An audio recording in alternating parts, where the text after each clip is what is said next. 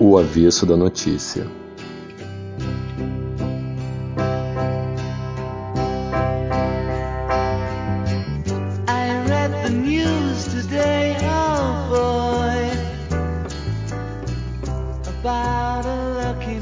É isso aí, galera.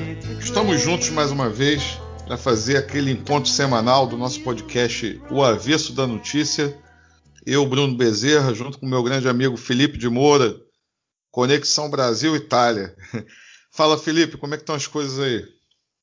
Fala, Bruno. Aqui, cara, assim, em termos de pandemia, começando a, a, a ter dados bem melhores, sabe? Assim, a gente está aqui a, a, província que seria o equivalente ao, a um estado brasileiro, né, o conjunto das, das cidades, só que são cidades menores, né? É, ela tem dado é, 30 casos por, por, é, por dia, 30 novos casos. E a cidade onde eu moro, que tem 50 mil habitantes, eu fui olhar na divisão das, das cidades dessa província, que é a capital da província, ela deu, essa semana deu assim, 30 novos casos. Aqui, 7 novos casos. Portanto, são 7 novos casos em, em 50 mil pessoas, entendeu? Então, com zero tá, mortes, né? Zero mortes. Então, assim, está reduzindo bastante. Pô, que bom. Então, é, as vacinas estão avançando. É, é, isso, é torcer para para continuar dessa forma, para as vacinas avançarem e torcer para o Brasil caminhar, né? É, eu acho que é isso. É, aqui, cara, a gente está na incerteza, porque aparentemente teve uma baixa. Quer dizer, aparentemente não, teve de fato uma baixa no número de mortes, até de forma consistente, porém, é, parece que os números voltaram a subir e existe uma preocupação em relação a uma terceira onda. É óbvio que o presidente da República desfilando de moto, sem capacete, abraçando a população, criando aglomeração, pessoas sem máscara, não ajuda em nada, né?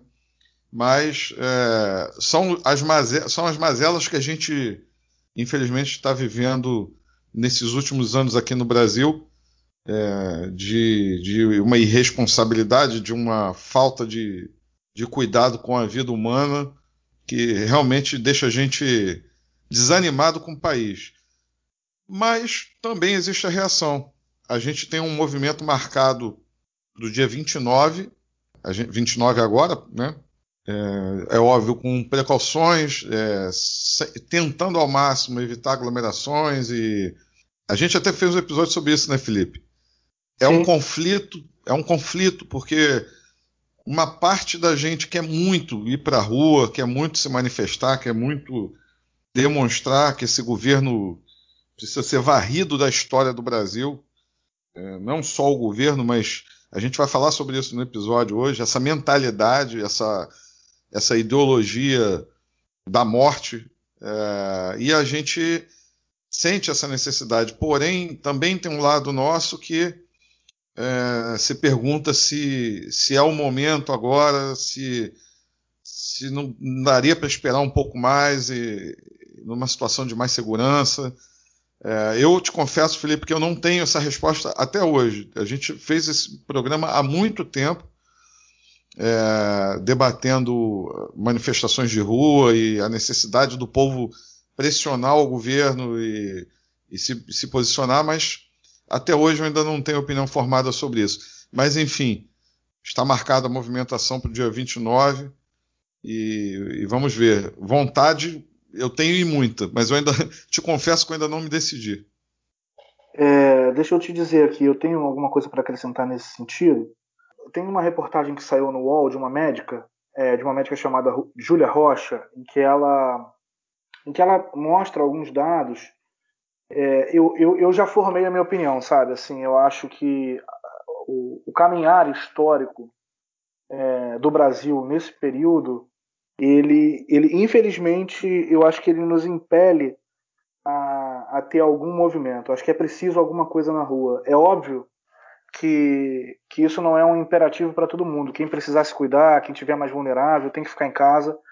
Mas essa, essa médica ela até mostra os dados, porque o que acontece é que nesse período alguns países estão passando por crises e tiveram manifestações fortíssimas da população. Sim. O caso do, do levante do levante antirracista nos Estados Unidos após a, a morte do George Floyd, agora na Colômbia, a gente teve fortes protestos no Chile, é, no Peru, no Equador, e os dados mostram que esse, essas manifestações não foram focos de grandes é, aumentos do, do, do, contágio. Talvez por serem em espaços abertos, talvez por serem com pessoas que estejam. Não dá para saber.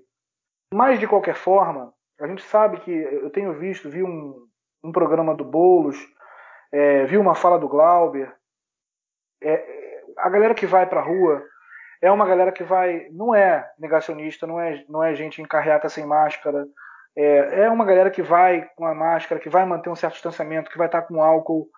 E eu tenho certeza hoje que na matemática do risco, esse cara ficar mais quanto tempo for, é muito mais gente que, que morre. Eu acho que essa matemática, ela, e, e essa matéria da, da Júlia Rocha, que saiu no UOL, ela dá um bom embasamento sobre isso, sabe? É óbvio, é óbvio que qualquer, qualquer é, junção de pessoas em, em um número maior ela representa um risco. Mas eu acredito que o perfil dessas pessoas e dos cuidados que elas, que elas estão tendo e estão distribuindo orientação e todo esse tipo de coisa, é, e diante do, do, da outra face da moeda, que é não ter nenhum tipo de pressão popular.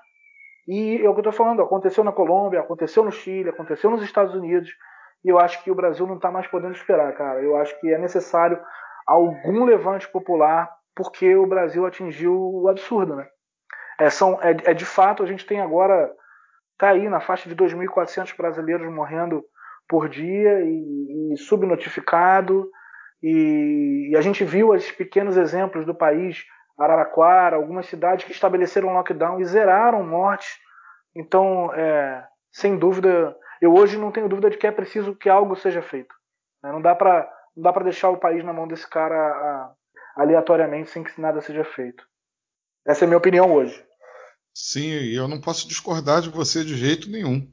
É, o meu sentimento é esse. Eu só tenho um lado, é o que eu te falei, é só uma pequena ressalva, na verdade, de um, um lado que. Respeita, respeita, quem não vai, porque é justo que não vai, é justo. Sim, claro. Agora, agora, algum movimento, a galera que de repente já se vacinou, a galera que já tomou a primeira dose, a galera que vai, mas vai se manter bem longe das outras pessoas alguma coisa tem que ser feita. A matemática uhum. é muito cruel se o cara continuar achando que o problema é ele tomar as ruas, criar a sensação de que as ruas são deles, com esses motociclistas, como fazendo carreata. Essa sensação falsa, essa imagem que vende muito de que as ruas são deles, que eles estão cagando para a saúde, é muito prejudicial para o país. Muito, muito. E serve é, como estratégia do que a gente vai conversar daqui a pouco, quando a gente começar o tema do programa de hoje.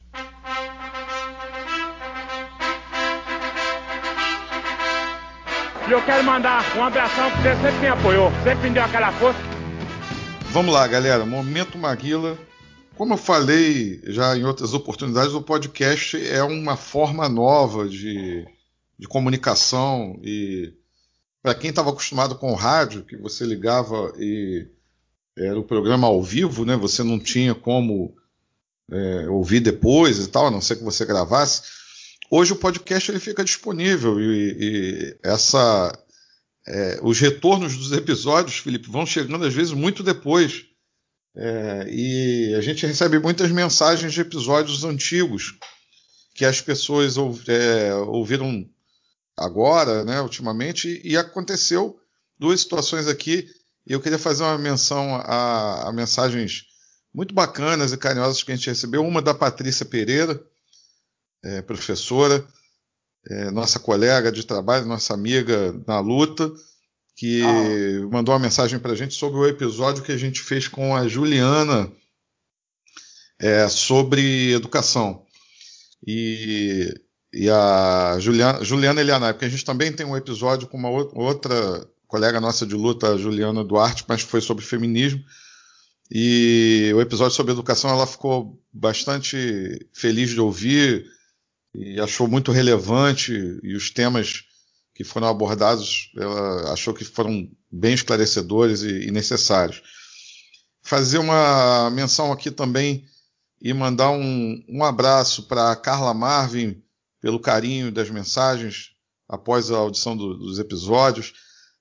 A Jorge Carla mandou algumas mensagens para a gente é, no Instagram, na postagem do episódio com a Maria Bertotti, sobre aquela discussão do, do nosso sistema de justiça, é, da, da, da, mulher denunciar e, e a, a, toda a dificuldade que é e o tratamento muitas vezes cruel que a mulher sofre quando faz alguma denúncia de violência sexual, de estupro, e ela fez um questionamento lá interessante, colaborou para a gente, para o debate.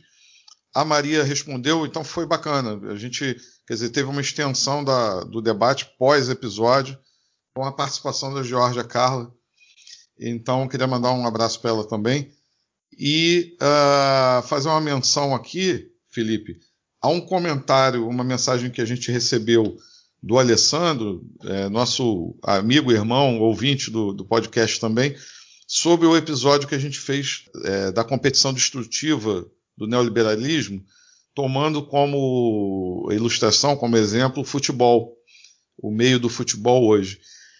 E ele fez uma, uma, um elogio à escolha da música é, que finaliza esse episódio, que é o vencedor dos Los Hermanos. Uhum. Interessante que o Igor, também, nosso grande amigo, é, fez o mesmo comentário. é, e surgiu o papo sobre uh, a playlist dos, da, das músicas que a gente usa é, para ilustrar os nossos episódios e, e, normalmente é um fechamento, mas a gente usa também como trilha, usa como muitas vezes inserções. E a, o Igor perguntou se existia playlist e a gente é, deu a informação para ele que existe. Mais uma vez, queria lembrar aqui, já foi falado, acho que no final da segunda temporada, final do ano passado, é, para quem usa Spotify, tem a playlist lá, o avesso da notícia, onde vocês vão encontrar todas, quase, praticamente todas as músicas que a gente utilizou em, em episódios anteriores. A playlist foi atualizada semana passada, então tá em cima dos cascos lá, tá tudo certinho.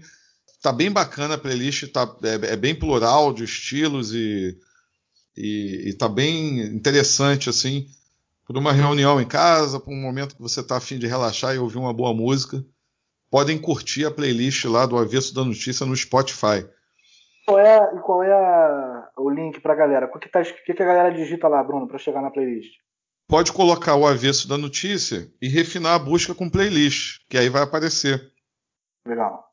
Vão aparecer, como só tem uma, vai aparecer a nossa. Então é interessante, é. até porque a gente pouco comenta isso, né, Bruno? Porque a gente sempre tenta, quando dá, linkar a música com o tema do programa. Nem sempre dá. E quando não dá, a gente tenta sentir um pouco do clima do programa. Às vezes a gente tenta usar a música como um, um respiro para deixar mais leve a coisa, ou às vezes para seguir o ambiente, né? É importante uhum. a galera, a galera escuta, porque às vezes também pode até, pode até, às vezes a gente usa clássicos, mas às vezes músicas que não são, não são tão conhecidas, é sempre uma tentativa de, de complemento que tenha algum sentido, alguma intenção sempre no episódio. Exato. Ou uma homenagem, como a gente já fez também, é, algum artista que a gente tem vontade de homenagear, mas sempre tem relação com algum conteúdo do episódio. A gente nunca é aleatório a, a escolha da música. Bem lembrado. Felipe, é, a gente vai falar hoje, de certa forma, é, é uma sequência do, do episódio passado.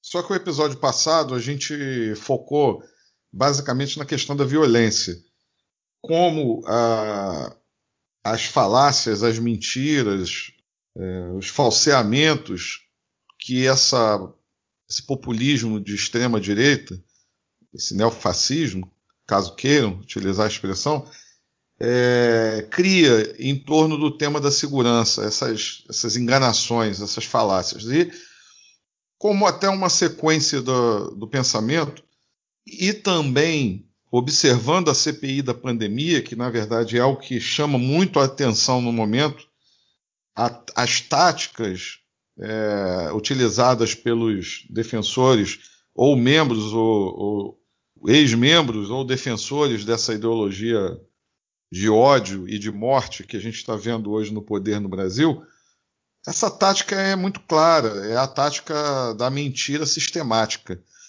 É muito mais do que a mentira sistemática, existe uma lógica por trás é, da, do uso da mentira por esse movimento dito chamado bolsonarista.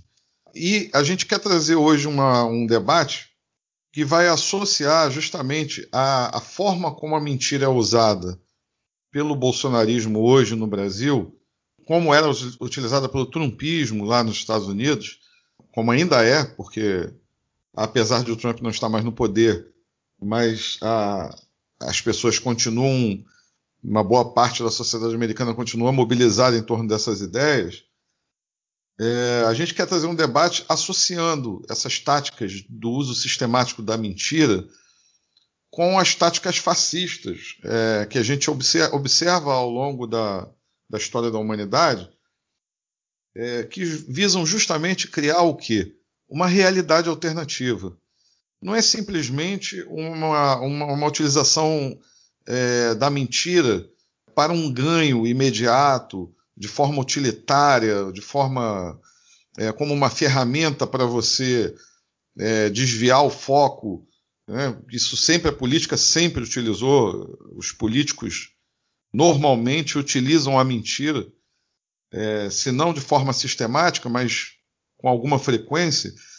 Mas é, a gente observa que existe um movimento diferente nesse populismo de extrema direita que a gente vê hoje no Brasil, que é, é um movimento de você justamente criar uma mitologia em torno desses ideais e em torno da liderança, vamos dizer assim, da cara mais proeminente desse movimento que é o Bolsonaro, é, que aí é um perigo muito grande, né, Felipe? Porque você cria a impossibilidade do debate, você cria a, a impossibilidade da coexistência de ideias diferentes essa, o que a gente observa na CPI ultimamente é inclusive os depoentes mentindo, desmentindo a si mesmos, né? com áudio gravado, com imagem, com, com, tudo que tem direito. E a coisa é tão, é tão louca, é, tão, é uma coisa tão bizarra é, que me parece que o compromisso com a realidade, o compromisso com a verdade, ele inexiste de forma completa eles tentam justamente passar para a população é, uma realidade completamente alternativa, uma realidade completamente fora é, daquilo que está todo mundo vendo. Né? Você chegou a citar isso, não, não teve isso né, na semana passada.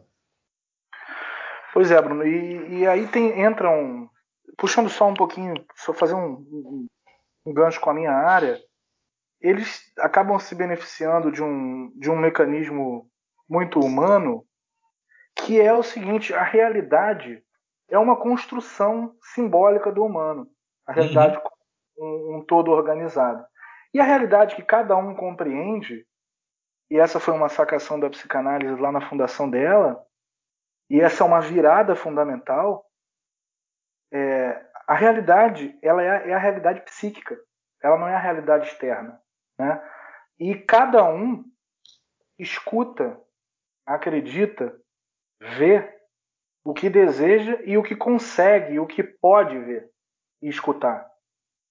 E esse é um dado fundamental. Se o ser humano fosse mais concreto, eu até poderia funcionar. Olha aqui, ó, cloroquina não funciona, tá vendo? Tá morrendo, estão morrendo milhões de pessoas pelo mundo. Não adianta, o cara não quer, não pode, não consegue, é insuportável ele perceber que aquilo ali é uma mentira. Agora, do outro lado, como você falou, a gente cai num, num, num, num, perigo, num perigosíssimo caminho do fim do debate. E eles têm uma estratégia de comunicação muito bem sucedida, eles têm um rótulo para cada um dos seus inimigos, para cada um dos grupos que eles elegem. Então, é, se você se você está justificando, se você tá, se você quer falar sobre sobre as dores de alguém, você, você é mimizento.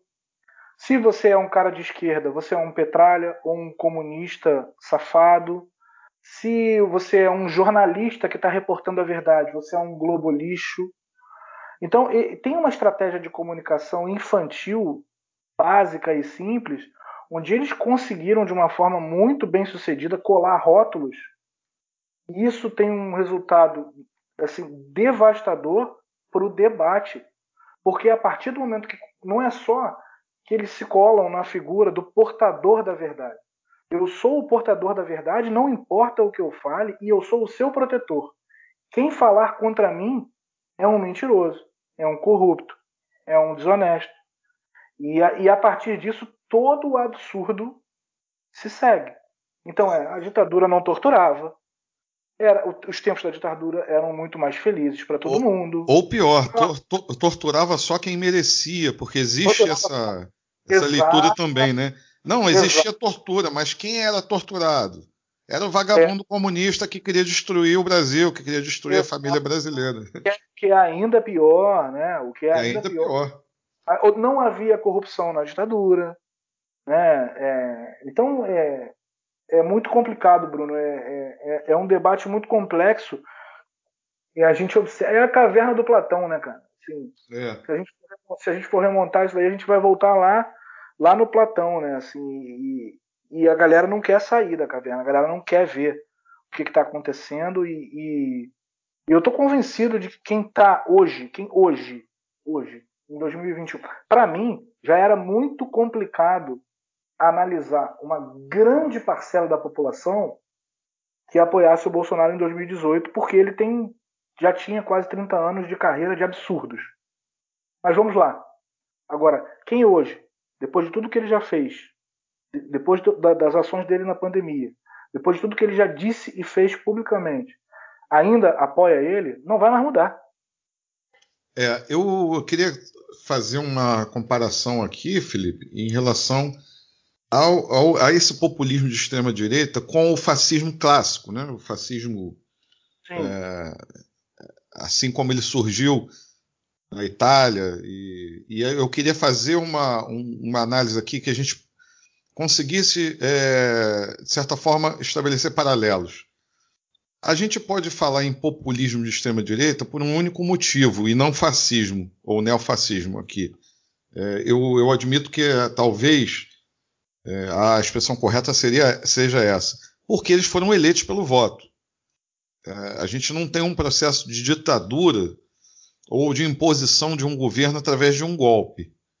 A gente tem é, um governo eleito em, em, eleições livres.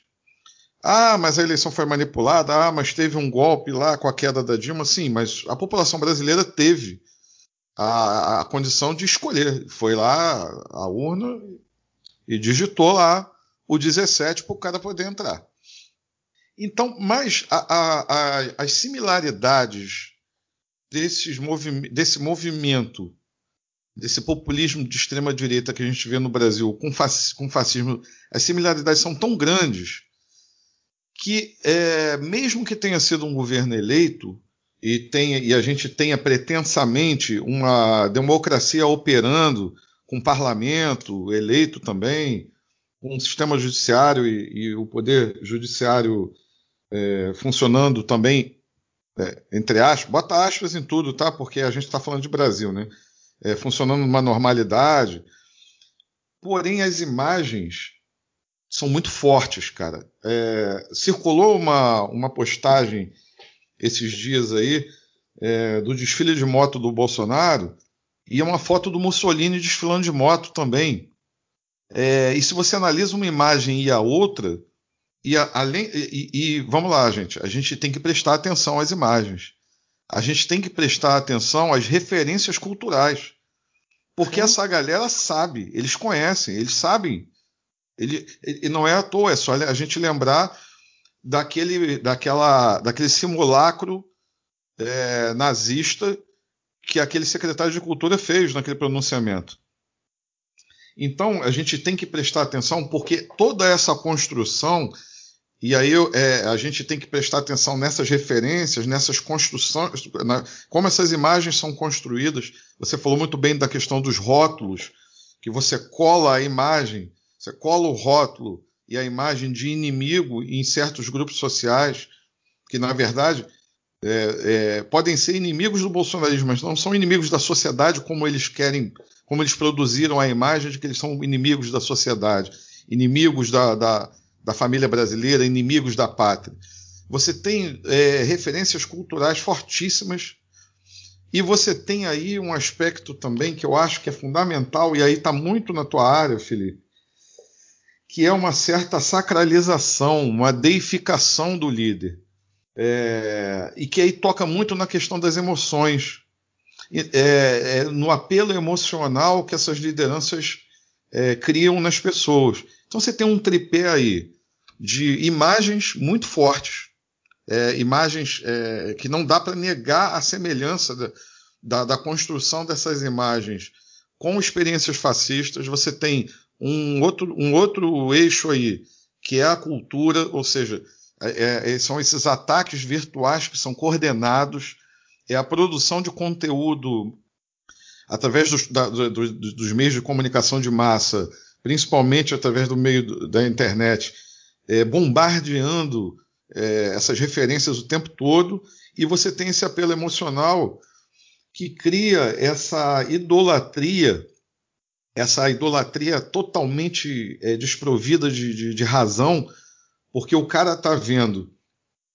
o, o salário dele encolhendo, o cara está vendo o gás aumentando, a gasolina aumentando, as pessoas morrendo de uma doença que já existe vacina, é, os ataques a, a, ao meio ambiente, tudo isso está fartamente demonstrado, mas essa idolatria é tão irracional que, o, que, as pessoas negam a realidade que está diante dos seus olhos e embarcam nessa, nessa realidade alternativa construída e articulada, porque é articulada, não é por acaso, por esse, por esse populismo de extrema-direita.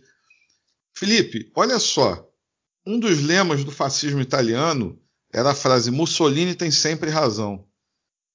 E um dos lemas muito utilizados no governo Bolsonaro é conheceis a verdade e a verdade vos libertará.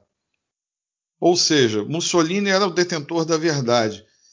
E o bolsonarismo, o Bolsonaro utiliza um versículo da Bíblia justamente para é, é, é, se apresentar como a verdade e, mais do que isso, colar a imagem dele ao, ao sagrado, ao, a um texto bíblico que vai tocar exatamente nesse emocional, né? nesse, nessa, nessa questão cara para as pessoas, que é a fé religiosa, né, cara? Mistura que sempre na humanidade, quando ocorreu, não foi com boas intenções e nem com bons resultados, né? Essa, no popular sempre deu merda. É, e quando inclui essa, essa fé cega da religião e se utiliza e utiliza isso como um instrumento de propaganda e de e, e para angariar é, o público é sempre um uso muito muito nefasto.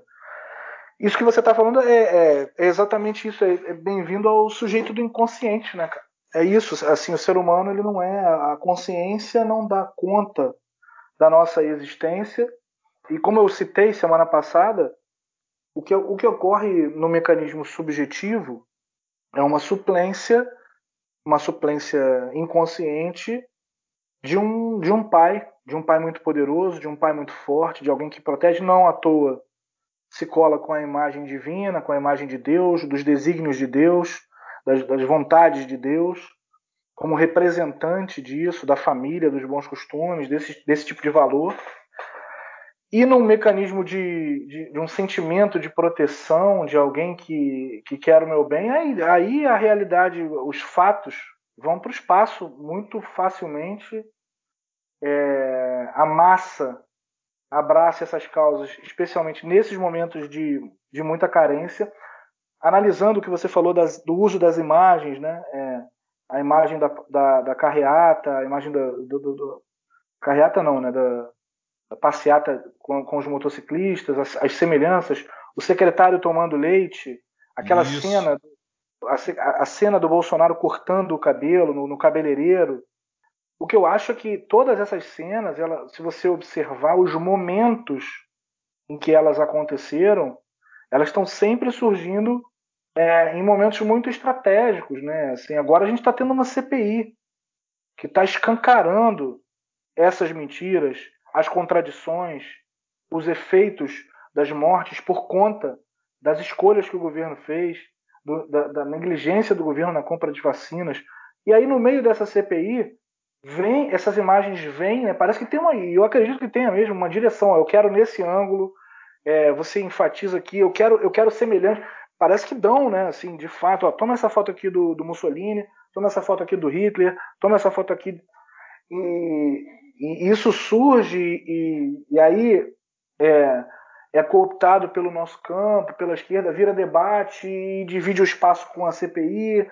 Todos esses momentos em que isso aconteceu, era a, questão do, do, corte de cabelo, do leite, surgiu quando estava em voga a questão das rachadinhas do Flávio, uhum. é, ele sendo é, intimado a depor, e agora na CPI. Então, além de tudo, né, Bruno, é, essas imagens que são muito fortes são descaradamente, descaradamente é, semelhantes, elas também não são, não são lançadas em momentos aleatórios, né? Tem uma escolha. É, e, infelizmente, são mote de orgulho para muita gente. É inacreditável. É inacreditável.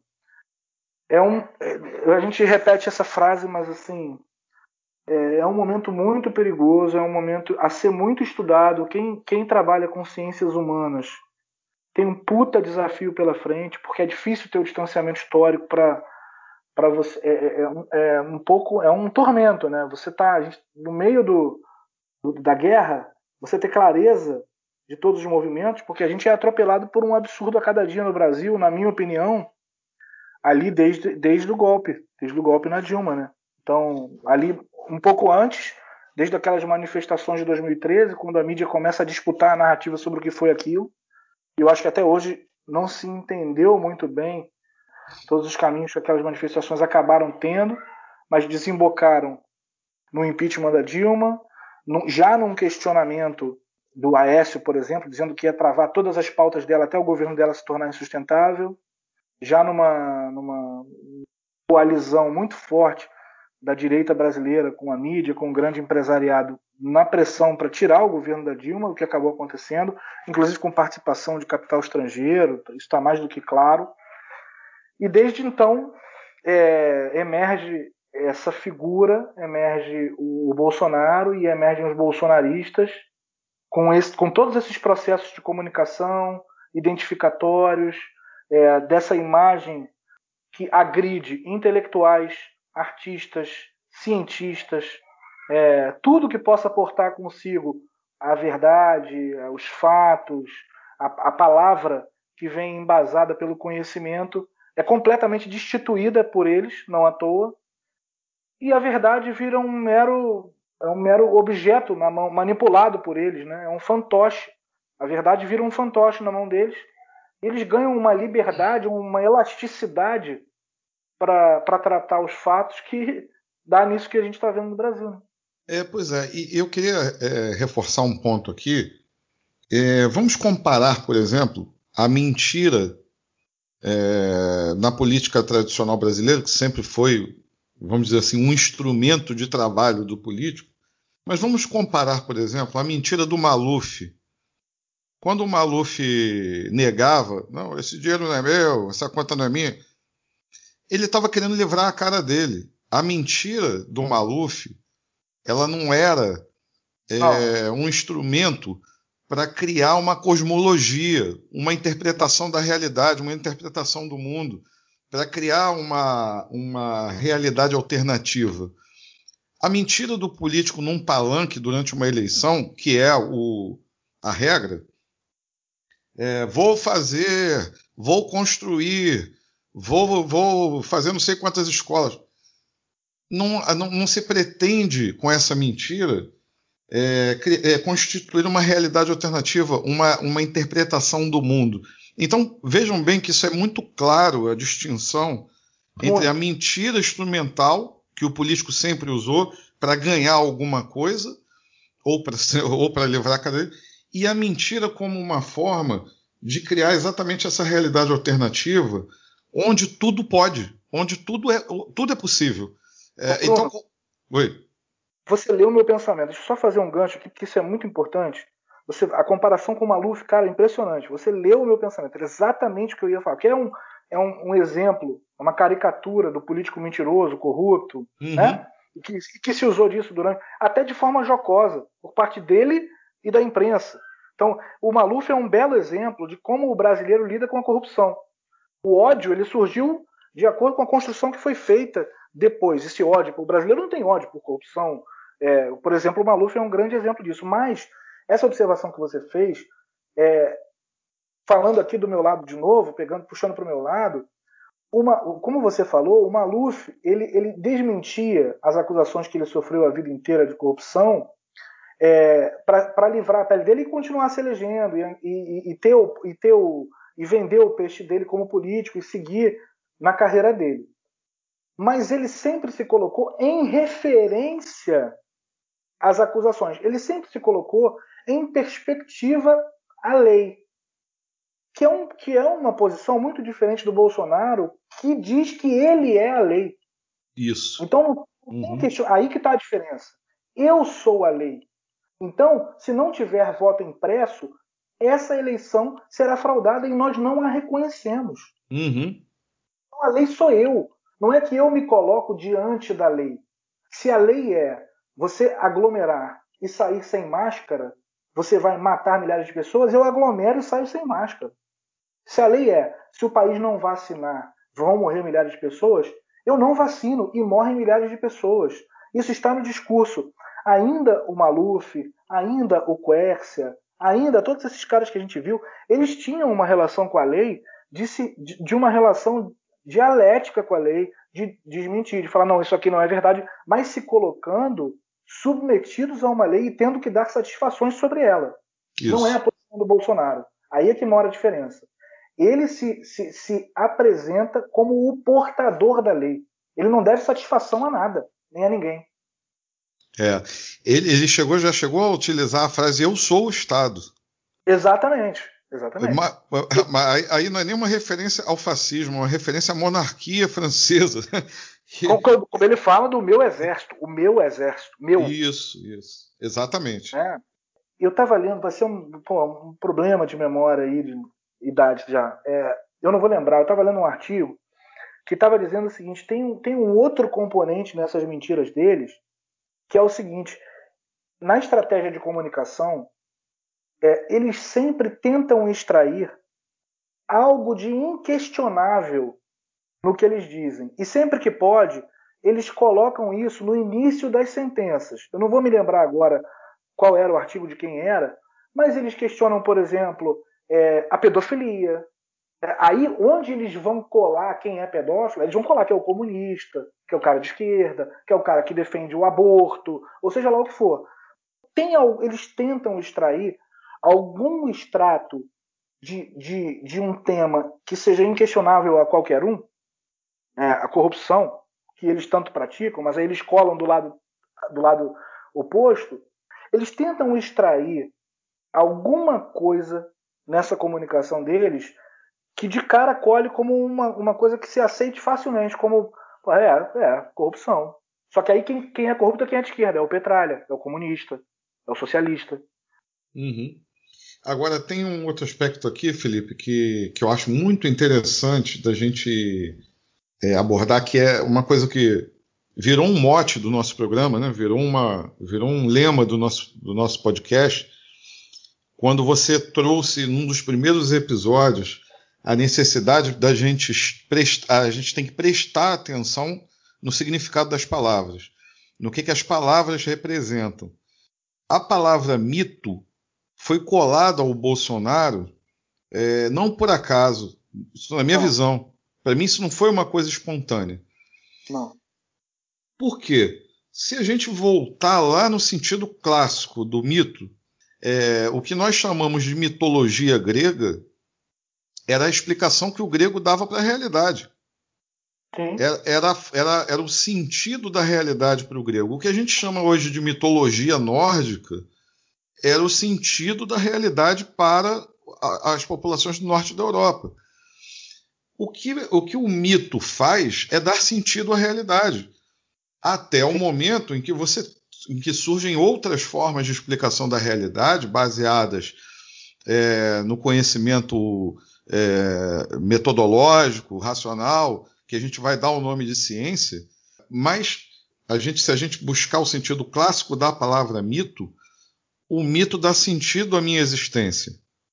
E aí, analisa bem, mesmo sabendo, aí depois, obviamente, é, o tempo passa, existe o desenvolvimento do conhecimento humano, e você vai descobrir que o, que o raio não é Zeus enfurecido, e é, o trovão, né? É, o é. trovão não é Thor. Mas para aquela população que vivia sob a, a orientação do mito, aquilo era o, o, sentido real da existência. Então aqui tem, um, tem uma questão interessante para a gente analisar. Até que ponto esse apelido de mito ele não ele não está justamente refletindo a capacidade que o mito tem de dar sentido à existência dessas pessoas. Sem é dúvida, muito bem colocado. Muito bem colocado. É isso mesmo. Tá dito. Tá dito. E, e tem o uso da. É, é, óbvio, né? A questão da mitologia. É, é, essa amarração que você fez ela é perfeita. E assim como o mito, no português, é usado como mentira. É verdade ou é mito? É. Quando ele é usado nesse termo, é mito ou é fato? É mentira. Então, é, esse, esse apelido dele está é, tá carregado de significação do que ele de fato é. Ele é uma mentira. Ele é um mito. Ele é, ele é criado. É, até hoje, para mim, aquela história da facada, pelo amor de Deus. Pois é. Né? Serviu. Tudo que você percebe como aquilo ali serviu a ele fugir dos debates e tudo. E a gente está num momento perigosíssimo, onde ele, ele já aponta que ele não reconhece derrota, onde o Lula começa a aparecer muito bem aceito na grande mídia, e isso não é em vão. Não é só a grande mídia não faz nada sozinha, ela está sempre patrocinada. Uhum. Quando você começa a ver o Lula falando na Folha, no Reinaldo Azevedo, na Bandeirantes, entrevista aqui, entrevista ali, opa, tem alguma coisa acontecendo, porque a verdade é que o, entre aspas, o mercado está com saudade da paz que ele teve na época do PT. Ele queria ganhar mais, mas ele percebeu que deu merda. É. Deu merda. E esse, esse mesmo mercado que tentou por anos, por anos, eleger essa direita brasileira que é de uma incompetência atroz, o PSDB, mais, mais notadamente, não conseguiu. E agora o Lula ressurge. Eles sabem muito bem o que acontece quando eles dão o microfone para o Lula falar com o povo. Eles sabem muito bem qual é o resultado disso. Já aparecem pesquisas em que ele vence no primeiro turno, no primeiro turno, e a gente vai, a gente vai projetar um, um futuro problemático aí, porque nós, esse cara não vai enfiar a violinha no saco é. e pegar o da roça, não. Nem com impeachment e nem com derrota nas eleições. É verdade.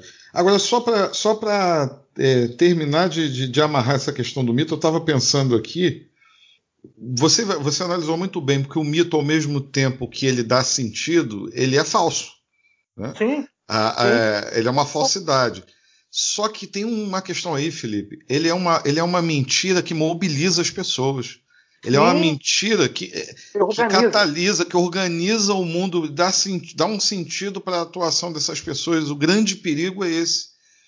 O grande perigo é que esse mito ele cria exatamente uma, é, ele dá um alento para essas pessoas desamparadas, seja do ponto de vista psicológico, emocional, político, é, é, sociológico. É, ele, dá uma, ele dá um sentido para a ação dessas pessoas ele mobiliza muita gente. O perigo está aí. A mentira pela mentira, ela não mobiliza. A mentira do Maluf não mobiliza. A mentira do político que promete não faz, não mobiliza. Mas, mas o mito mobiliza. Totalmente. É muito essa essa observação aí é perfeita, Bruno. É muito bem colocada. É, é isso mesmo. Ela organiza, mobiliza, dá sentido, acalma. Ela é um diagnóstico da realidade no momento e pode ver que essas, essas, esses mecanismos sempre surgem no pós-guerra, no pós-crise, na, na, né, no, no, no pós-crise econômica, num yeah. É. cenário de desemprego, de descrédito das instituições. São, esses momentos são, são sempre muito significativos, né? Assim, são sempre muito marcantes. Então você vê que o Trump surge nos Estados Unidos na esteira da crise que se segue é, a, a, a, quebra imobiliária que teve nos Estados Unidos, isso tem uma consequência, aí vem o Trump. Você uhum. vai olhar, tem sempre uma figura que se apresenta como um salvador, que organiza essa realidade que está caótica, porque a realidade é caótica. Teve isso. É isso aí, galera. O momento do quadro teve isso. Tradicionalmente, como é o padrão do programa, Felipe abre o quadro. Vai lá, Felipe. É, Bruno, é, é, teve isso pra gente, assim, a gente fica, às vezes a gente faz uma nota aqui antes, né? Olha durante a semana, fica vendo, a verdade é que é, é muita coisa, né? Nossa senhora, é muita coisa. E pode escolher um, uma infinidade de fatos que se sucedem a cada dia no Brasil. Eu vou pegar uma notícia aqui de que o Mário Frias, com o perdão da, do mau termo. Que é uma fria mesmo. Secretário de culto, meu Deus do céu. Mário Frias, ex-malhação. Yeah. É, tá despachando com arma na cintura e ameaçando funcionários, pessoas assustadas. Hum. é isso. Olha o que virou o Brasil. A gente olha essa galera. Esses dias eu vi um vídeo do, do Roberto Jefferson. Parecia um cangaceiro com a arma na cintura. Surtado. Completamente surtado. Aí você vê a Regina Duarte. Surtada. Completamente surtada, falando em vida, vamos celebrar a vida no auge da pandemia. Aí você vê o Mário Frias, secretário de Cultura, andando armado. Aí você vê esses filhos do Bolsonaro, você vê esse Daniel Silveira. Meu amigo, que, que, que momento, que momento. É, que fazem. Que fazem. Eu acho, cara, que a tarefa para entender isso que a gente está vivendo, ela vai ter que ser, é, obviamente, multidisciplinar. É, sim, histori sim. Historiadores, sociólogos, é, a psicologia tem que entrar aí, porque eu percebo, como você falou, eu percebo um nível de, de doença é, nessas pessoas é, tanto nas que estão lá ocupando os cargos, como nos seguidores, que é uma coisa impressionante, cara, é uma coisa muito séria. É, é, é isso que você falou. Agora, é, só para fazer um, uma citação que eu não podia esquecer, esses dias, não sei se foi ontem, anteontem, eu li a melhor definição de Brasil que eu, desde que a gente está vivendo essa maluquice, a melhor metáfora para o Brasil que eu li nesses últimos anos, que é a seguinte: o Brasil é uma grávida fumando num posto de gasolina. Vou, é, sensacional. Eu só posso acrescentar é, fumando um, um, cigarro numa mão e uma garrafa de uísque na outra. É, exato. pois é, é impressionante. É isso. E o seu, Bruno, o que, que você separou de ter visto? Bom, cara, na linha do surrealismo, eu não sei se nem se surrealismo é a palavra que a gente pode usar, da canalice mesmo, da cafajestice, da escrotidão. É, a gente vai, vai ficar aqui a tarde toda falando, é, procurando adjetivos para esse tipo de escroque que se chama Anderson Moraes, meu Deus do céu, esse cara é deputado no Rio de Janeiro. Ele é deputado. Quem votou nesse puto? Meu Deus do céu. Quem foi? Aparece, bota a cara. Diz assim: Eu votei no Anderson Moraes. O partido dele não é muito difícil de, também de adivinhar. Se chama PSL, né? Bom, esse esse sujeitinho, ele protocolou na Alerj um projeto de lei simplesmente pedindo a extinção da Universidade Estadual do Rio de Janeiro. Ele quer extinguir a UERJ. É só isso que ele quer. O detalhe é o seguinte: ele quer extinguir a UERJ e transferir os alunos da UERJ para universidades particulares, sendo custeado pelo governo. E transferir os alunos do colégio de aplicação da UERJ para a rede estadual, convencional.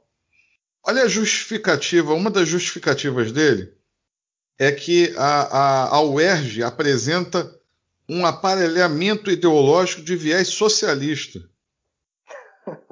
Olha só. E um outro, uma outra justificativa que ele usa é comparar a quantidade de prêmios Nobel da UERJ com de uma universidade alemã. Eu fico pensando, cara, assim, aí ele diz assim, prêmios Nobel da UERJ zero, bota assim, prêmio Nobel da, da Universidade Alemã, que eu não, vou, eu não vou entrar no texto agora, eu li ontem, mas sinceramente esse cara não merece é, nem tanta atenção assim. Eu só quero dar o ter visto para ele hoje, né? É, destacar o, o fato, pra, é, só para deixar bem claro o nível da escrotidão e da, da cafajestice, da desonestidade intelectual, da obtusidade dessa turma que veio nessa onda bolsonarista. E eu queria muito que as pessoas que votaram nesses caras se sentissem responsáveis, se, se responsabilizassem por essa tragédia que a gente está vivendo de ter gente desse tipo aqui no momento em que a gente mais precisa de ciência no país, onde a gente mais precisa de, de conhecimento científico de verdade, não essa, essa, essas asneiras que esses caras defendem, um cara vem propor a extinção da principal universidade do estado do Rio de Janeiro. De uma universidade que é está no hall das 10 melhores universidades do Brasil. É, foi a minha casa durante muitos anos. Eu sei do que eu estou falando, eu vivi lá dentro é, e, e, devo a minha formação ao UERJ, é óbvio, né? custeada com, com, com dinheiro público, custeada com o imposto da população, mas eu sei muito bem o que é essa instituição. Eu, eu, eu passei muitos anos da minha vida lá e, em hipótese nenhuma, a gente pode aceitar que um, um escroque desse venha propor a extinção da Universidade do Rio de Janeiro dessa maneira, dessa maneira leviana. A, a ideia da extinção já seria um absurdo. Para mim, já seria motivo dele perder o mandato. Abre uma cassação do mandato desse, desse infeliz aqui. Só, pela simples sério. ideia. É, num país sério, né? Só pela como diz aquela, ideia. Como diz, aquele, como diz aquela, aquela arte, num país sério, na frente de crianças é sujeito a paulada. É, isso aí, exatamente. Porra. É isso, é isso, exatamente. Agora, o, ainda mais com a justificativa que o cara vem dar, que é uma universidade aparelhada com viés socialista. Pô, gente, olha, não é brincadeira não. A gente está atolado, não é, num, não é num lamaçal, não, é num mar de merda mesmo. Isso porque a gente não citou a piroca da Fiocruz. Ah, pra ideia. é verdade. Olha, o... a piroca da Fiocruz ficou fora do Teve Isso, cara, para você ver. É inacreditável, né? É, é, é uma seleção, né? Tu, tu tem o Zidane no banco. Dica cultural.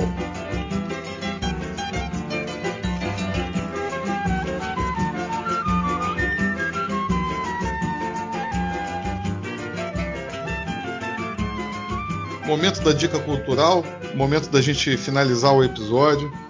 Uh, Felipe, tivemos duas, duas perdas na, no mundo do samba, cara, e eu queria fazer uma homenagem a esses, esses dois compositores, batalhadores do samba. O Dom Elias, que aí é, é uma menção é, que me toca muito, é, tem uma memória afetiva muito, muito forte para mim, porque o Dom Elias ele é um dos compositores do samba Botafogo Campeão, é, com o subtítulo Esse é o Botafogo que eu gosto.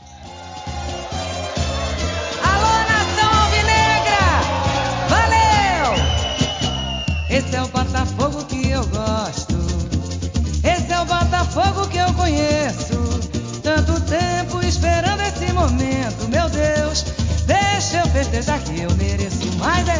foi gravado pela Beth Carvalho num álbum que é sensacional. É um disco sensacional. Esse LP se chama Saudade da Guanabara. Para quem gosta de samba, é, é para ouvir o disco inteiro.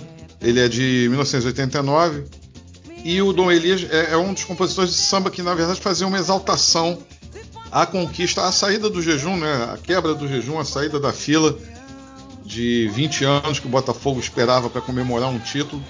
E, e o, a Beth, como grande botafoguense, também gravou esse, esse samba nesse LP, que, entre outras pérolas, tem Saudade da Guanabara, é, que é o título do, do disco, inclusive, Sem Ataque, Sem Defesa, Sonhando Sou Feliz, tem muita coisa boa nesse disco. Então recomendo, é, como primeira dica cultural, o, o disco é, Saudade da Guanabara da Bete Carvalho e a homenagem aí ao nosso Dom Elias é, que nos deixou. E a segunda homenagem é o Nelson Sargento, cara. A gente perdeu um grande patrimônio do samba, uma figura histórica da Mangueira. Samba agoniza, mas não morre. Alguém sempre te socorre antes do suspiro derradeiro.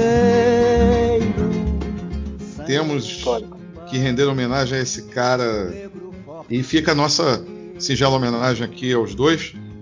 E o samba vai continuar. Agoniza, mas não morre. Não morre. Felipe, outra dica não poderia deixar de ser é, um livro que ajudou a gente a fazer esse episódio aqui. E é um livro que se torna necessário hoje para a gente poder ajudar a contribuir no entendimento desse momento histórico que a gente está vivendo, que é o livro chamado Uma Breve História das Mentiras Fascistas. O autor se chama Federico Finkelstein ele é professor da The New School for Social Research e é uma obra que traz uma análise muito interessante é, justamente dessas questões que a gente estava comentando aqui é, sobre a mentira como é, não só como instrumento, mas como estratégia é, na, na, construção desses movimentos é, neofascistas que a gente tem visto, ou populistas de extrema direita, como queiram. Então fica a dica aí, o livro já está, já foi lançado aqui no Brasil, Uma breve história das mentiras fascistas. Sensacional. Felipe, terminamos o episódio. Um grande abraço a todos. Até a semana que vem. Forte abraço, meu amigo. Se cuidem. Um abraço, galera. Cuidados. Responda depressa quem se acha esperto, quem sabe de tudo que é certo na vida. Porque é que a cara feroz da mentira nos pode trazer tanta felicidade? Porque é que na hora da grande verdade, às vezes o povo se esconde e se esquece.